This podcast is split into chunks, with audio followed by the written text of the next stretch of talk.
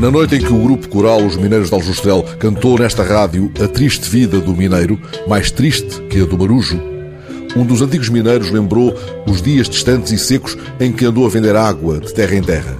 A dois passos do Mirante, a ermida de Nossa Senhora do Castelo guarda a lenda da pedra sob a qual dorme um rio.